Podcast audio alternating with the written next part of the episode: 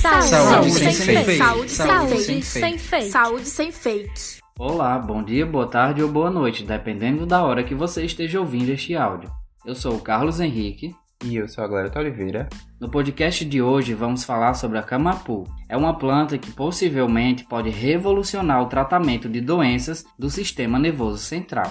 O desenvolvimento do debate de hoje foi fundamentado através de uma reportagem que foi ao ar no dia 12 de 3 de 2022, em uma determinada emissora de TV nacional, e aprofundado por meio de uma publicação para uma página de noticiário na internet, voltada para assuntos relacionados à saúde. Conhecida como Physalis no sul do Brasil e Camapu ao norte, essa planta nativa amazônica já vinha sendo estudada devido ao seu grande poder anti-inflamatório e analgésico, quando a pesquisadora doutora Gilmara Bastos fez uma descoberta que pode vir a ser um marco para a ciência na atualidade, ao encontrar uma substância no caule da camapu que sintetizou novos neurônios em camundongos. Essa descoberta pode vir a abrir novos caminhos para um tratamento eficaz de doenças neurodegenerativas em seres humanos, como por exemplo o Alzheimer, pois pesquisas feitas por pesquisadores da Universidade Federal do Pará apontaram que a substância encontrada na planta é capaz de estimular a produção de novos neurônios no hipocampo,